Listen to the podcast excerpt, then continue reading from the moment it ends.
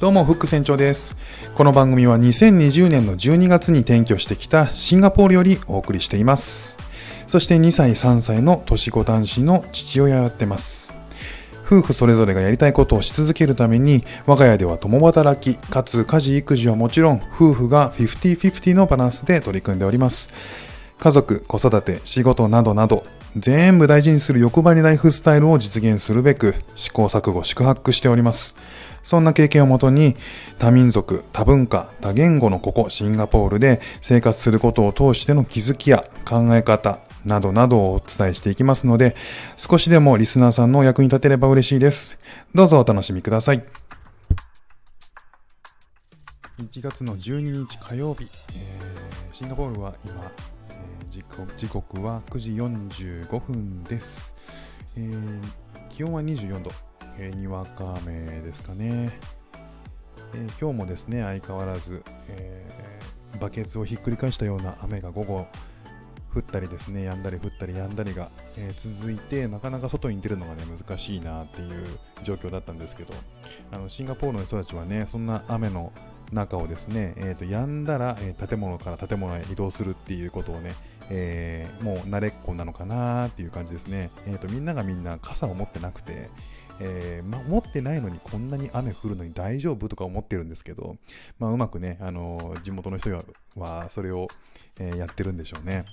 え東京は、え今3度ですね、えすごく寒い、え昨日に引き続きね、今日も寒いので、えどうかね、えー暖かくしてお過ごしください。さて、え今日はですね、えシンガポールの、えーテーマは残業はしない、えシンガポール人はね残業はしないよというねお話をさせていただきます。前回の収録でえ体調不良を押してまで出社することをしないでしっかり会社を休んでしかもその休みはですね有給休暇とは別で年間 14, 14日間の病欠休暇というのがあてがわれるっていうね、えー神秘的、もう神的なね、えー仕組みをとっている、えーこれがシンガポールの政府からね、用意されたものであるという、またね、衝撃の、え仕組みを、えで運営しているシンガポールなんですけれども、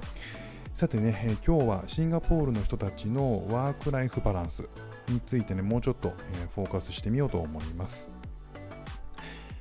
シンガポールでですね、仕事が終わる時間、これはですね、17時の、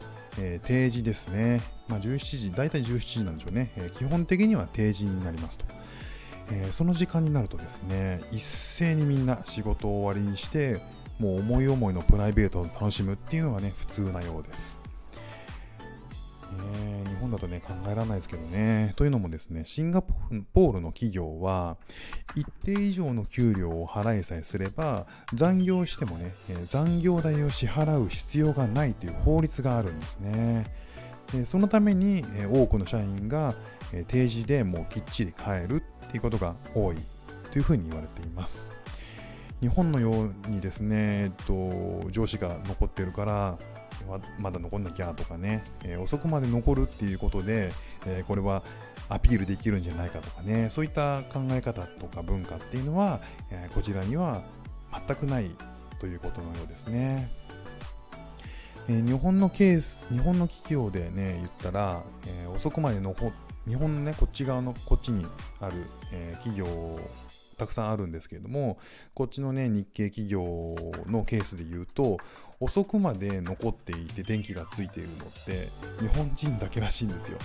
現地の人はほぼいないというふうなね、話も、えーよく聞きます。で、それにですね、えー加えて、こちらは、シンガポールはですね、転職、転職がですね、えー盛んな文化でもあるんですね。え基本的には、え転職をすることでキャリアアップをして収入アップを目指すっていうのがね、一般的です。で、一つの会社で働くっていうことが、え一般的な日本だと、これがね、え愛社精神とか、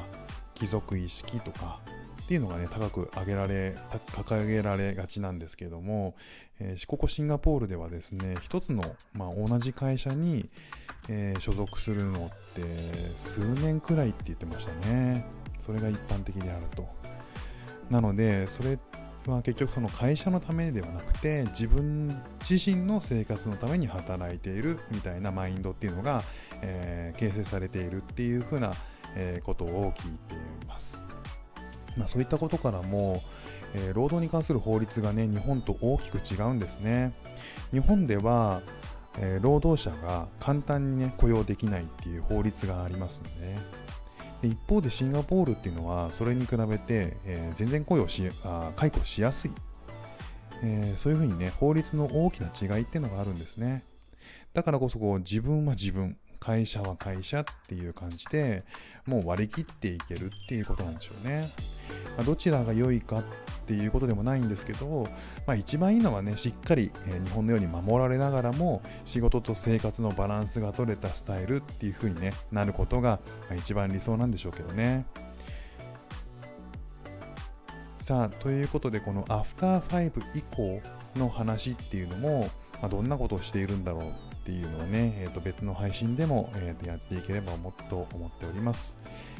ということで今日は、えー、残業しない仕事をきっかりできっかり定時で終わるシンガポール、ね、その訳はということでお話しさせていただきました。今日も最後まで聞いていただきましてありがとうございました。ではまた。